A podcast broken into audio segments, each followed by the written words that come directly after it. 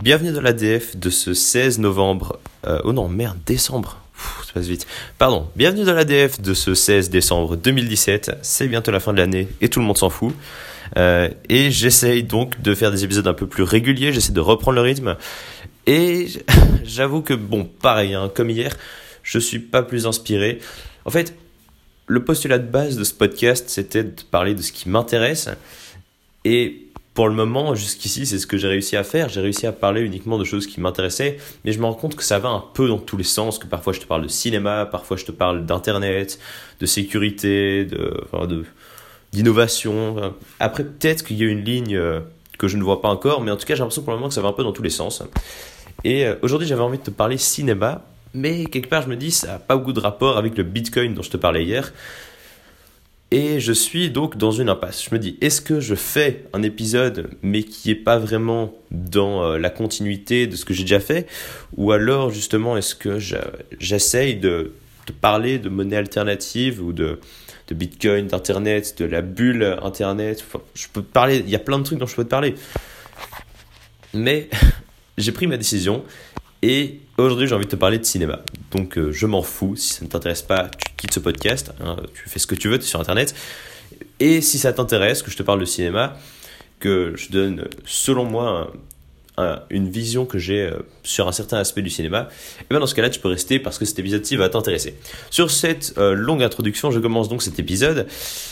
C'était-il donc mardi soir? Ouais, c'est ça, mardi soir. J'ai eu la chance d'aller à une avant-première euh, l'avant-première d'un film qui s'appelle L'échange des princesses. Donc c'est un film français, euh, franco-belge environ, euh, qui se passe au XVIIIe siècle en gros, donc à l'époque de Louis, XV, ouais Louis XV, à l'époque de Louis XV qui est, enfin voilà.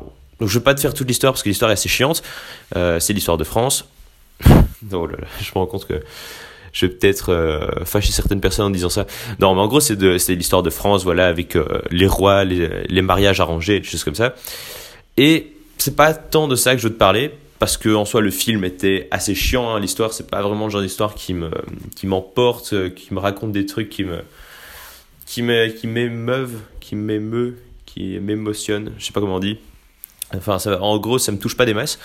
Mais par contre, tout le côté euh, artistique, réalisation du truc, m'a beaucoup, m'a beaucoup fait réfléchir. Il y a certains, certaines choses que je peux reprocher au film, comme il y a d'autres que je, que je peux qu'adorer. Je t'avoue j'ai complètement oublié le nom du réalisateur. Euh, mais ce réalisateur a vraiment, euh, quand il travaille avec son chef opérateur, parce que le chef opérateur est très bon aussi, un chef opérateur sur un film, c'est celui qui s'occupe de tout ce qui est de la lumière, euh, de comment les placer, quelle lumière choisir et tout le, euh, bordel. En gros, c'est à peu près ça. Et donc, en fait, à deux, je trouve qu'ils ont vraiment fait des plans magnifiques. Dans le film, tu as parfois des plans, mais ce sont des vrais tableaux. Tu as un, tout, je pense au dernier plan du film, qui est un plan tout brumeux, comme ça, on voit quasiment rien. Il y a juste un arbre imposant qui, euh, qui recouvre euh, la moitié de l'écran. Et c'est juste magnifique ce tableau. C'est le genre de. Enfin, tu pourrais prendre une capture d'écran de, de ça et l'accrocher, l'encadrer chez toi, ça choquerait personne. Euh, il y a des scènes, il y a une scène avec des, espèces de, petits, de petites gondoles avec des flambeaux comme ça dans la nuit. C'est un peu cliché, mais c'est magnifique. Le rendu est, est, juste splendide. Mais comme je sais que ça t'intéresse pas des masses ce que je trouve de bien au film, je vais directement passer à ce que je trouve de raté à ce film. Alors, le reproche principal que je peux lui faire, et c'est pas que à ce film-là, c'est quelque chose d'assez récurrent dans les films qui, moi, me. Je ne comprends pas, je ne comprends juste pas. C'est qu'en fait, parfois, au plein milieu du film, il y a un écran noir avec un morceau de texte et qui t'explique la situation, qui sert un peu de transition entre les deux. Par exemple, un moment, voilà, dans le film, il y avait un écran noir. Euh, machin, euh, je sais plus comment il s'appelle, tombe malade et du coup il est obligé d'être mis à part. Euh, et donc tu passes sur la scène suivante. En gros, c'est juste un écran noir avec un texte qui te décrit des choses juste avant de commencer, euh, juste avant de commencer une nouvelle scène.